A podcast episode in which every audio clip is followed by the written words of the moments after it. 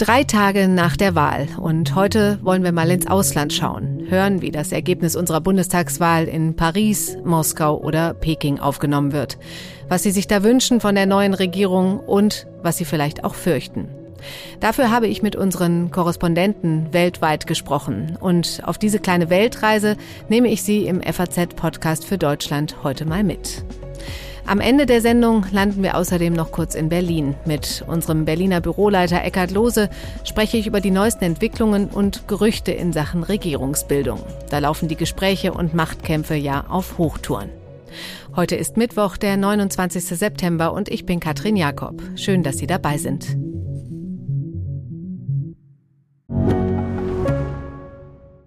Mein Name ist Dr. Tillmann Rümenapf, niedergelassener Kinder- und Jugendarzt hier im Ennepe-Ruhr-Kreis. Die Einführung der Telematik sehe ich durchaus als Chance, aber aktuell fällt das System oft aus und es gibt viel zu wenig technischen Support. Dafür geht eine Menge Zeit drauf, in der ich die Kinder nicht genügend betreuen kann. Das muss sich ändern. Die besondere Nähe der niedergelassenen Haus- und Fachärzte ist in Gefahr. Was die Gesundheitspolitik jetzt dringend ändern muss, erfahren Sie auf rettetdiepraxen.de. It's the worst showing for Merkel's CDU, the Christian Democrats, ever since the end of World War II. Vice Chancellor Olaf Scholz is poised to become the next chancellor. Probablement à accentuer l'avance de Olaf Scholz. 就是这一位肖兹啊，肖兹，这位拉谢特，拉谢特为什么？ There he is, Olaf Scholz, the man the Social Democrats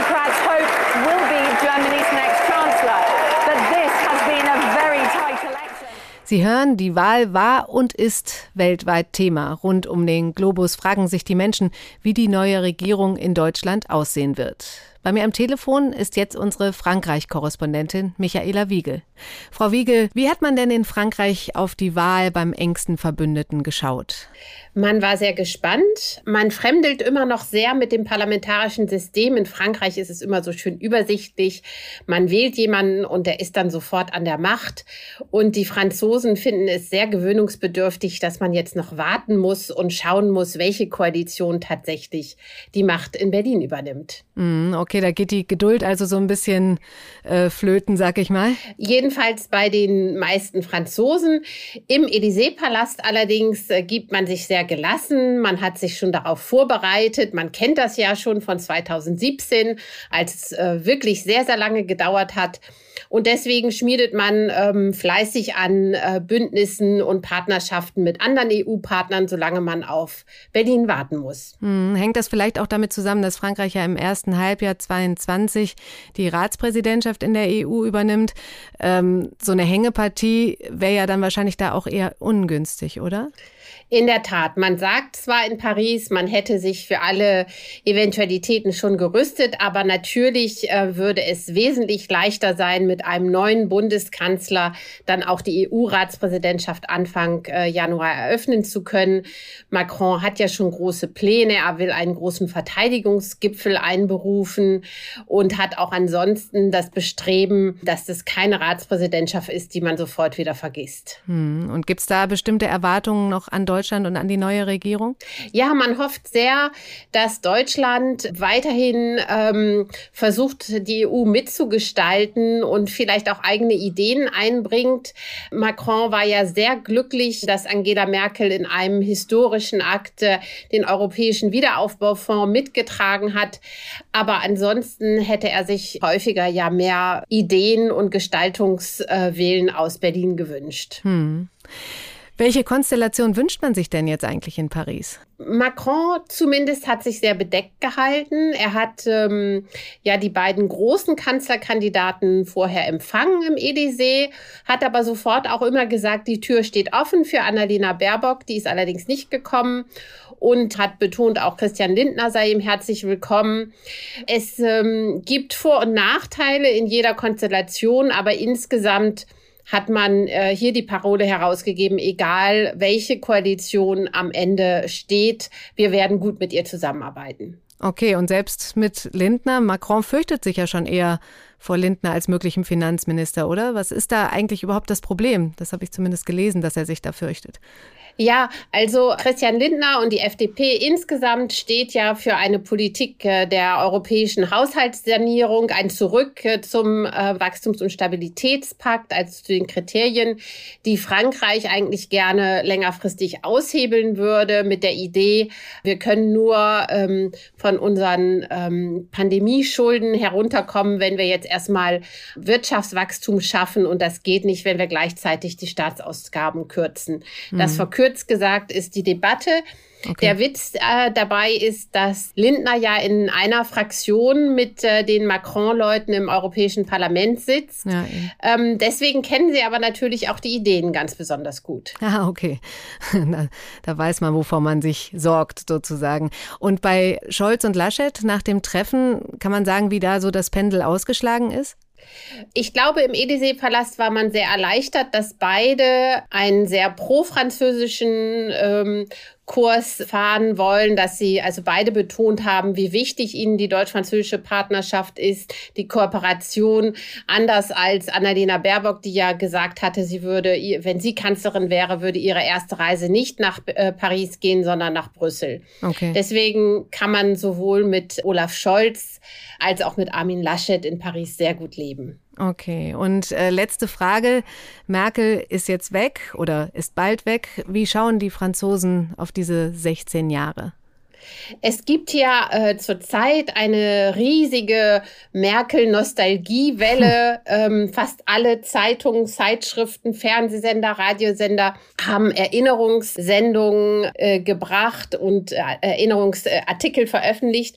Insgesamt ist es aber, glaube ich, so, dass die Franzosen ohnehin ja äh, etwas nostalgisch auf die zurückliegende Zeit blicken. Hier herrscht zurzeit so ein bisschen der Eindruck, früher war alles besser. Ah, okay, okay. Und ist Macron auch so traurig? Äh, ich glaube, Macron teilt vielleicht ähm, nicht in jedem Punkt diese Einstellung. Ähm, zugleich hat er aber doch, er plant ja auch noch einen Abschiedsempfang für die Bundeskanzlerin. Das hat er schon gesagt. Und ich glaube schon, dass er sie tatsächlich ähm, sehr zu schätzen gelernt hat in mhm. ihrer ja sehr ähm, sehr äh, besonnenen ähm, Art, die sich doch sehr von seiner, seinem eigenen mehr stürmischen Naturell abhebt. Von Frankreich gehen wir über den Atlantik nach Amerika. Dort spreche ich mit unserer Reporterin Frauke Steffens in New York. Frau Steffens, welche Bedeutung hat die Wahl in Amerika? Ist da viel Aufmerksamkeit auf unsere Wahl gelegt worden? Also Berichterstattung gab es schon viel, aber es hat natürlich nicht die Riesenrolle gespielt, sondern wer sich dafür interessiert hat, der konnte ausführliche Berichterstattung lesen, aber es hat hier natürlich niemand um den Schlaf gebracht. Es ist auch jetzt nicht so, dass man irgendwie Instabilität fürchtet oder so, weil das mit den Koalitionsverhandlungen länger dauern könnte, sondern es ist eher so ein Gefühl von, es könnte ein bisschen inconvenient, also ein bisschen unbequem sein, weil man ja dann noch nicht ganz genau weiß, mit wem man dann gemeinsam Politik machen kann. Aber es ist auf keinen Fall so, dass man da irgendwie Sorgen hat vor Instabilität, sondern das ist schon klar, dass alles, was sich abspielt an Koalitionsverhandlungen, dass das irgendwie im weitesten Sinne in der gesellschaftlichen Mitte stattfindet. Hm. Gibt es denn da so Präferenzen? Olaf Scholz, Armin Laschet, sind die Köpfe da interessant oder äh, geht es auch, auch um die Parteien? Also es gab ja den berühmten Artikel, ich glaube, das ist in Deutschland auch wahrgenommen worden von der New York Times, No Charisma, Please, wo eine Journalistin erklärt hat, was der Scholzomat ist und warum es in der deutschen Politik eher unerwünscht ist, wenn jemand zu charismatisch auftrete. Die Kandidaten sind natürlich vorgestellt worden in, in den entsprechenden Artikeln und die sind ja auch, die sind in den entsprechenden Kreisen in Washington natürlich auch bekannt. Ne? Also Olaf Scholz als ehemaliger Finanzminister und Armin Laschet als ehemaliger Ministerpräsident, das sind keine Unbekannten.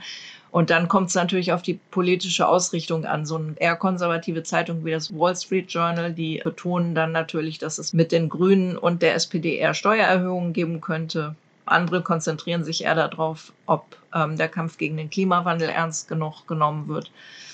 Da gibt es einfach unterschiedliche Schwerpunktsetzungen dann. Hm.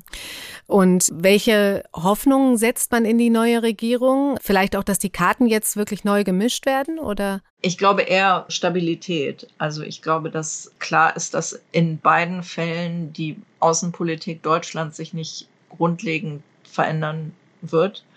Und dass man umgekehrt die Konflikte, die man jetzt hat, also zum Beispiel der Ärger über dieses Australien-Bündnis, dass man das mit beiden koalitionsführenden Parteien ähnlich diskutieren wird. Also dass da die Unterschiede unter Umständen nicht so groß sind. Ich glaube, dass es hier keine eindeutige Präferenz gibt. Nee, und ich glaube, es war die Washington Post, die schrieb, auch die Deutschen sind eine gespaltene Gesellschaft, wenn man genauer hinguckt äh, wie die Amerikaner, aber sie gehen eben völlig da anders damit um, ne? indem es eben eine, eine stabilere Tendenz gibt und keine Diskussion über Wahlbetrug und so weiter. Also insgesamt ist das Stichwort Stabilität schon das, was am häufigsten fällt. Okay. Und wie gehen die Amerikaner um mit dem Abschied von Merkel? Ist das jetzt, weiß ich nicht, eine Nostalgie, eine Trauer oder ein freudiger Abschied? Also das finde ich schon ganz interessant, weil so Zeitungen wie die New York Times, die würdigen das schon ganz ausführlich. Und was da die Deutschen, glaube ich, immer unterschätzen ein Stück weit ist, wie positiv die Aufnahme der Flüchtlinge 2015, wie positiv sich das auf, auf den Ruf, auf, auf das äußere Bild Deutschlands ausgewirkt hat. Also die, ich erlebe das auch selber, dass man am Anfang sehr viel angesprochen wurde.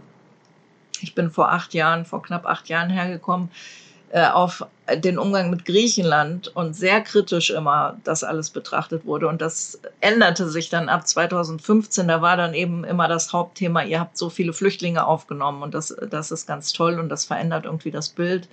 Und die haben jetzt auch zum Beispiel bei der New York Times zum Abschied von Merkel einen großen Artikel gemacht, wo sie irgendwie äh, nach den Flüchtlingskindern gesucht haben, die damals auf die Welt gekommen sind und jetzt Angela heißen. Mhm. Ne? Also das, das hatte schon einen großen positiven ähm, Effekt und auch ansonsten, also wird natürlich, wurde natürlich Angela Merkel hier ausführlich gewürdigt als Führerin für Stabilität in Europa und Kontinuität und so weiter. Also ich denke, das ist diese, dieses Stichwort Stabilität, das steht mit dem Blick auf Deutschland und, und Europa immer über allem, weil man natürlich in erster Linie nach der Verlässlichkeit sucht.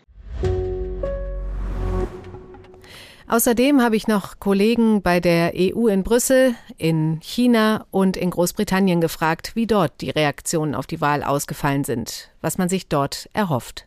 Robert Habeck und Christian Lindner stoßen in Brüssel derzeit auf wesentlich mehr Interesse als Olaf Scholz und Armin Laschet. Letztere kennt man aus früheren Ämtern als überzeugte Europäer.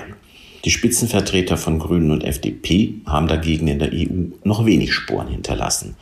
Zugleich fragt man sich in Brüssel, welchen Einfluss das inhaltliche Profil ihrer Parteien auf die künftige deutsche Europapolitik haben könnte. So hofft die EU-Kommission auf Unterstützung ihres Green Deal durch eine Regierungsbeteiligung der Grünen. Und sie befürchtet, dass die FDP eine weitere Verschuldung der EU verhindern will. In Brüssel schaut man deshalb gespannt auf die ersten Sondierungen dieser beiden Parteien und interessiert sich nicht besonders für die Frage, wer Kanzler wird. Dass die Koalitionsverhandlungen länger dauern werden, stört die EU-Partner nicht besonders. Denn erstens bleibt ihnen so Angela Merkel noch auf dem einen oder anderen EU-Gipfel erhalten und zweitens braucht es weitreichende Entscheidungen in der EU funktionierende Regierungen in Deutschland und in Frankreich. Das Zeitfenster für größere Reformen eröffnet sich also erst nach der französischen Präsidentschaftswahl im kommenden Sommer. Hier in China ist man zunächst einmal betrübt darüber, dass die Ära von Angela Merkel bald vorbei ist. Ähm, die Bundeskanzlerin wird hier als China-freundliche Stimme im Chor einer zunehmend äh, China-kritischen europäischen Öffentlichkeit gesehen. Man hält ihr zugute, dass sie trotz aller Differenzen immer die Zusammenarbeit mit China gesucht hat und ja auch in fast jedem Jahr ihrer Kanzlerschaft China besucht hat. China geht davon aus, dass die neue Bundesregierung kritischer sein wird als die alte. Das äh, hat zum einen mit der veränderten geostrategischen Lage zu tun, zum anderen äh, auch damit, dass mit den Grünen und der FDP ja dann wohl zwei Parteien mitregieren werden, die darauf dringen, ähm, die Verletzung von Menschenrechten in China deutlicher anzusprechen als bisher. Aus chinesischer Sicht wäre es deshalb ein Problem, wenn äh, das Außenministerium entweder von den Grünen oder von der FDP besetzt würde. Die Grünen sind aus chinesischer Sicht ein rotes Tuch. Äh, als sie vor einigen Monaten ihren Höhen, Höhenflug in den Umfragen hatten, da konnte man hier in Peking doch sehr deutlich die Nervosität spüren. Armin Laschet wäre aus chinesischer Sicht eine Art Fortsetzung der Merkelschen Politik. Und die SPD, äh, die rühmt sich von jeher ähm, ihrer engen Beziehung zur kommunistischen Partei. In diesen Tagen äh, verweisen die Staatsmedien vor allem gern auf ein Interview mit ähm, dem früheren Bundeskanzler Gerhard Schröder von der SPD der gesagt haben soll, dass äh, die deutsche China-Politik pragmatisch sein sollte. Das hört man hier in Peking natürlich gerne und er hofft sich genau das auch von einem möglichen Kanzler Scholz. Hier in Großbritannien wird hervorgehoben, dass das Parteiensystem in Deutschland, anders als in vielen Nachbarländern, nach wie vor von der politischen Mitte beherrscht wird. Die Financial Times schrieb den hübschen Satz, dass die deutsche Politik auf beneidenswerte Weise langweilig sei. Die meisten Beobachter rechnen mit einer Ampelkoalition und keinen grundlegenden Kursverschiebungen. Viele sehen den Reformbedarf bei der Digitalisierung und der Klimapolitik und die Notwendigkeit, die Außenpolitik neu auszurichten. Während in linken Kreisen frohlockt wird, dass eine SPD-geführte Bundesregierung der Labour Party Auftrieb verschaffen könnte, hoffen Konservative, dass Grüne und Liberale für eine härtere Linie Deutschlands gegenüber Moskau und Peking sorgen. Scholz bleibt den meisten ein Rätsel, wird aber als Freund einer größeren strategischen Eigenständigkeit der EU betrachtet. Darin sieht London eine Schwächung der NATO, aber auch eine weitere Belastung des europäisch-britischen Verhältnisses. Als unnötige Belehrung wurde wahrgenommen, dass Scholz kürzlich die aktuellen Lieferkrisen in Großbritannien mit dem Brexit erklärte. Das waren Werner Mussler, Friederike Böge und Jochen Buchsteiner. Und zum Schluss schalten wir noch nach Moskau. Dort spreche ich mit unserem Korrespondenten Friedrich Schmidt. Herr Schmidt, wie viel Aufmerksamkeit hat man in Moskau denn dieser Wahl hier bei uns überhaupt geschenkt? Also nach meinem Gefühl nicht so besonders viel, äh, mehr so dann, als die Ergebnisse da waren. Ich habe gerade mal ein bisschen geguckt, wie denn das Staatsfernsehen berichtet hat. Äh, da hat man dann auch so gerne äh, so, sich so anekdotische Aspekte rausgegriffen, wie dass zwei Transgender-Frauen ähm, jetzt da in den Bundestag einziehen für die Grünen. Da macht man sich ja gerne drüber lustig, weil man sich das mit den Rechten von LGBTQ hier nicht so hat. Das stand im Mittelpunkt und dann natürlich Nord Stream 2. Aber so ein Riesenthema war das eigentlich nicht. Aber was ist denn das Wichtigste für Putin jetzt nach 16 Jahren Merkel? Äh, wen wünschen sich die Russen da bei uns an der Spitze? Also wenn man so guckt, wen sie so hofiert haben in den vergangenen Monaten und Jahren, dann war das eigentlich die AfD. Die waren hier immer zu Gast. Die wurden sogar von Lavrov empfangen, dem Außenminister. Die wäre natürlich gut gewesen. Andererseits war natürlich Moskau klar, dass es jetzt nicht einen Kanzler Tino Chrupalla gibt. Das war immer klar, dass, dass die damit nicht gewinnen. Und die offizielle russische Position ist ja, man mischt sich nicht in Wahlkämpfe anderer Länder ein. Ähm, es war auch immer klar, wenn man ja das deutsche System kennt, äh, dass es irgendwie eng wird, dass es dann eine Koalitionsregierung wird. Sicherlich wäre eine Fortsetzung der großen Koalition für die, für die Russen noch besser gewesen, denn die Grünen, die mag man nun wirklich überhaupt nicht, wegen ihrer kritischen Position zu Nord Stream 2 und weil sie auch oft die Menschenrechtslage in Russland kritisieren. Das machen andererseits aber andere Parteien auch. Deswegen war auch immer klar, dass jetzt äh, unter einem neuen Kanzler oder einer neuen Kanzlerin nicht da alles sich, sich unglaublich ändern wird. Mhm. Gut, aber die Regierungsbeteiligung der Grünen, Sie haben es gerade schon gesagt, die dürfte ja nicht unbedingt für Freude sorgen. Eine mögliche grüne Außenministerin oder Außenminister, wie kommt das an? Und dann geht es eben auch um Nord Stream 2. Besteht da vielleicht auch die Sorge, dass das Projekt doch noch irgendwie gestoppt werden könnte? Nee, ich habe den Eindruck, dass ähm, man hier eher sagt, da ist jetzt so viel Geld reingeflossen und das deutsche Business ist, Business ist doch äh, so einflussreich, dass auch die Grünen das nicht mehr stoppen können und wenn sie noch so wollen. Und in der Tat ist es ja so, dass äh, in Deutschland äh, Kompromisse nun mal äh, gemacht werden, insbesondere wenn es dann drei Partner sind, voraussichtlich.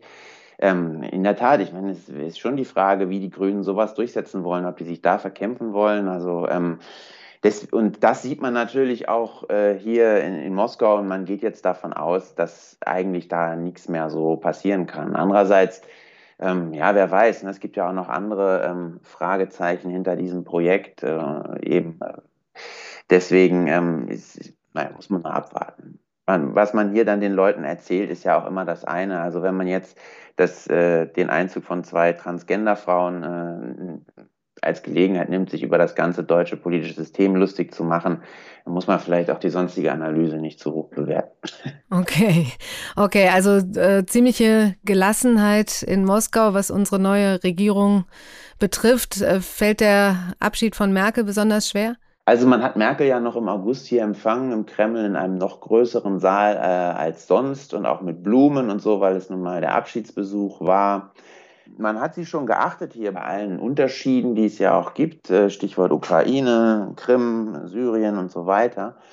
Aber ob man die jetzt vermissen wird, naja, man ist auch irgendwie in gewisser Weise halt unflexibel, denn äh, man, man würde sich jetzt nicht ändern, nur um es dann einem deutschen Kanzler, einer deutschen Kanzlerin äh, recht zu machen. Man macht ja auch nichts, was dazu führen würde, die Sanktionen dann irgendwie aufzuheben. Ne? Stattdessen hofiert man lieber Parteien, die eben in den eigenen Kurs passen, wie jetzt die AfD.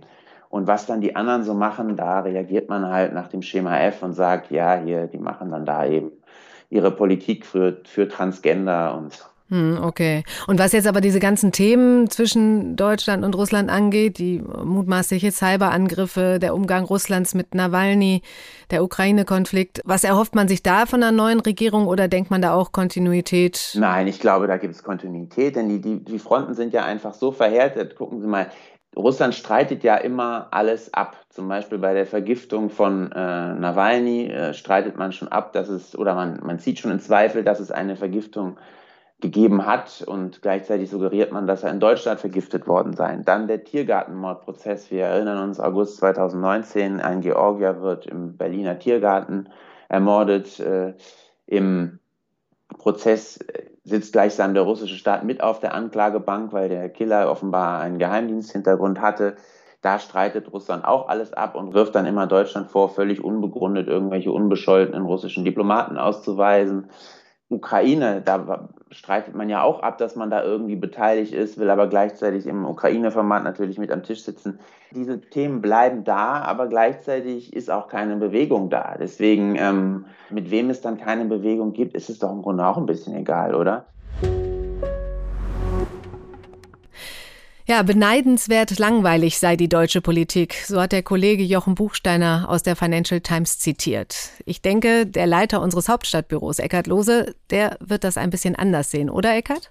Ja, langweilig ist es hier in der Tat gerade nicht, aber es ist natürlich ein Unterschied, ob man aus Ländern zuguckt, wo es wirklich um die Frage geht, zerfällt eine Gesellschaft, ähm, kriegen wir extreme Parteien an die Regierung, gibt es sozusagen einen, einen elementaren oder fundamentalen Streit oder aber, ob wir das wie in Deutschland haben, wo drei Kandidaten bei der Bundestagswahl angetreten sind, wo man sagt, na ja, also zumindest gehören sie alle zur gemäßigten Mitte mhm. und wir kriegen nicht Situationen wie in Großbritannien, Amerika oder vielleicht nächstes Jahr in Frankreich. Ja, ich hatte es schon angekündigt am Anfang, nach unserem Blick ins Ausland wollen wir von dir jetzt eigentlich zum Ende der Sendung so ein kleines Update haben. Äh, bring uns doch mal kurz auf Stand. Was ist gerade in Berlin los? Was ist gerade Thema? Ja, also das Neueste ist, dass jetzt äh, am Wochenende offensichtlich, so hat es äh, die FDP verkündet, die Union auch sprechen möchte mit äh, den beiden sogenannten kleinen Parteien, also mit den Grünen und der FDP. Das ist jetzt das ähm, Allerneueste.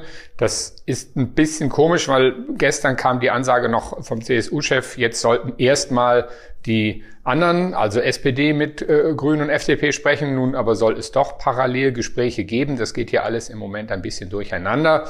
Aber jetzt werden dann alle am Wochenende, wenn das stattgefunden hat, miteinander gesprochen haben und gleichzeitig äh, zeichnet sich auch immer deutlicher ab, dass die Grünen und die SPD natürlich vor allem erstmal auf Ampelgespräche setzen, also die Union nicht ganz vorne mit dabei ist, was die Prioritäten angeht.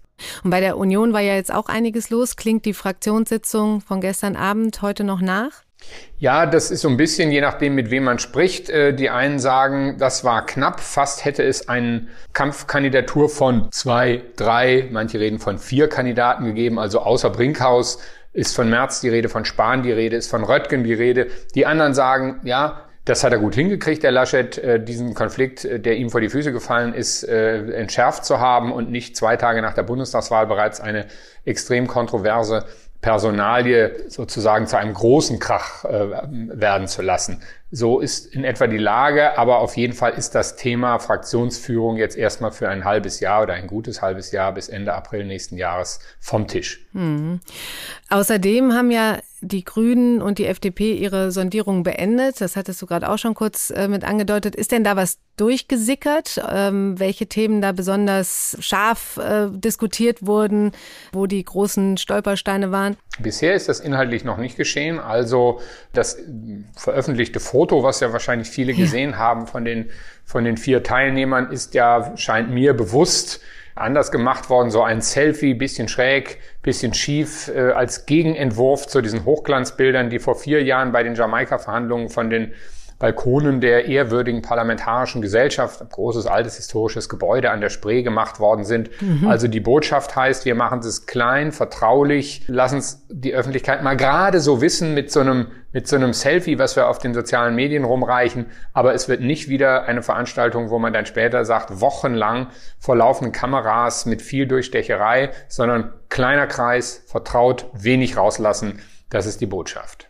Okay, und äh, wie geht's jetzt weiter? Jetzt äh, warten wir alle erstmal aufs Wochenende. Ja, das geht ja jetzt im Tagesrhythmus natürlich weiter. Man darf ja nicht vergessen, dass viele Gespräche, die am Ende wichtig sein werden, gar nicht äh, in formalisierten Kreisen sind, sondern tatsächlich spricht der eine mit dem anderen. Also natürlich geschieht das auch auf Unionsseite. Natürlich spricht Armin Laschet, der CDU-Vorsitzende, mit Christian Lindner, mit dem er ja nicht nur, oder mit dessen Partei er nicht nur eine Regierung in, in Nordrhein-Westfalen führt, sondern den er auch lange kennt, mit dem er vertraut ist, welches Gespräch dann am Ende das Entscheidende ist, wird man sehen. Aber die Präferenz ist eindeutig. Im Moment geht es verstärkt, so sehen es auch die Grünen und die SPD sowieso, in Richtung Ampelkoalition, dass die FDP da noch etwas zögerlich ist, ähm, ist auch klar. Und man sieht gerade zwischen FDP und SPD ähm, auch immer mal äh, wieder oder hört äh, da Donnergrollen. Gestern Abend zum Beispiel hat die nicht ganz unwichtige Bundestagsabgeordnete Strack-Zimmermann in einer Fernsehsendung von Millionen Zuschauern den ähm, Bundestagsabgeordneten Kevin Kühnert und Ex-Juso-Chef als, ich zitiere, nicht die hellste Kerze auf der sozialdemokratischen Torte bezeichnet. Das sind so Sachen, die äh, erinnern an äh, die, die Schlammschlachten vor Jahren, als man sich gegenseitig als Gurkentruppe bezeichnet hatte ähm, und so weiter. Also da, glaube ich, ist der Weg noch weit zwischen FDP und SPD, aber im Moment geht es in diese Richtung. In Berlin stehen die Zeichen also auf Ampel mit einem coolen Selfie als Zeichen der Einigkeit der beiden kleinen Parteien. Wir halten Sie natürlich weiter auf dem Laufenden, berichten aus der Hauptstadt, auf Faznet und auch hier im Podcast. Und nun zum Schluss noch eine kleine Korrektur. Gestern hat mein Kollege Timo Steppert in seiner Sendung gesagt, der CDU-Abgeordnete Frank Heinrich habe sein Direktmandat in Chemnitz an die AfD verloren. Das stimmt nicht. Das Direktmandat ging an einen SPD-Politiker. Dafür möchten wir uns entschuldigen. Ich verabschiede mich für heute von Ihnen. Morgen ist mein Kollege Simon Strauß für Sie da.